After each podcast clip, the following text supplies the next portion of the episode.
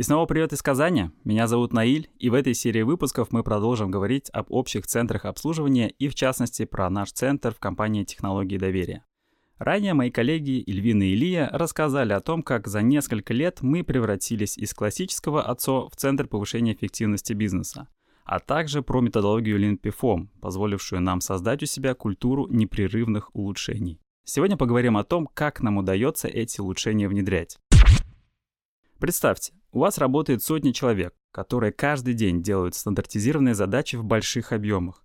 Любая потеря времени в процессе, помноженная на этот объем, оказывает существенное влияние на результаты. Теперь представьте, что сотрудники, выполняющие работу, постоянно ищут эти потери, смотрят на процесс с разных сторон и находят возможности для улучшений. Что же мы получаем? Десятки, а то и сотни идей. Что же с ними делать? Как реализовывать? Раньше процесс работы с идеями выглядел так. Ты нашел возможность что-то улучшить, например, автоматизировать часть процесса с помощью макроса.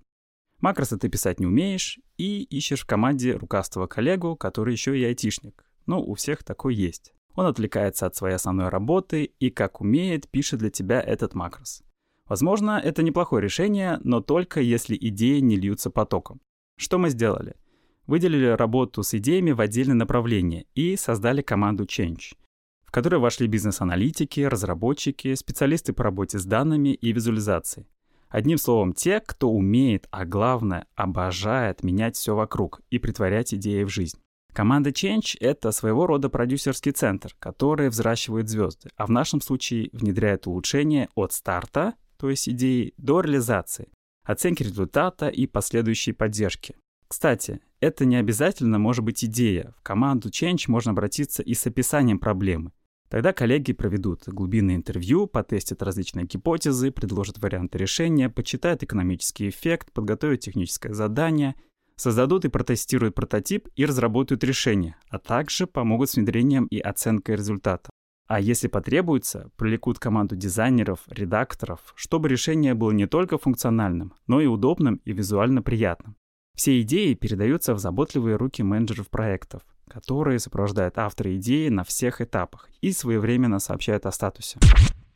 Всегда ли у команды хватает компетенции на реализацию всех идей? Конечно же нет, мы ведь не волшебники.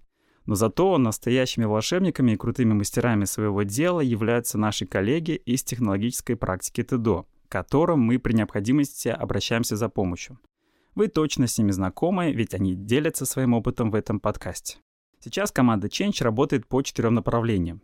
Первое. Аналитика и оптимизация процессов. Это разработка карт процессов, дизайн сессий и поиск путей для оптимизации. Второе. Управление продуктами и сервисами. Тут мы помогаем с пилотированием новых продуктов, их тестированием и внедрением. Третье. Разработка приложений и автоматизация процессов. Это макросы, роботы, парсинг данных и многое другое. Четвертое. Обработка и визуализация данных. Это, конечно же, всеми нами любимые дэшборды. На старте мы работали только с идеями ребят из своего центра, но быстро поняли, что в ТДО много идей, которые исчезают в письмах и эксельках, потому что не всегда бывает время работать над ними. Тогда мы стали собирать идеи со всей фирмы, и нас захлестнуло.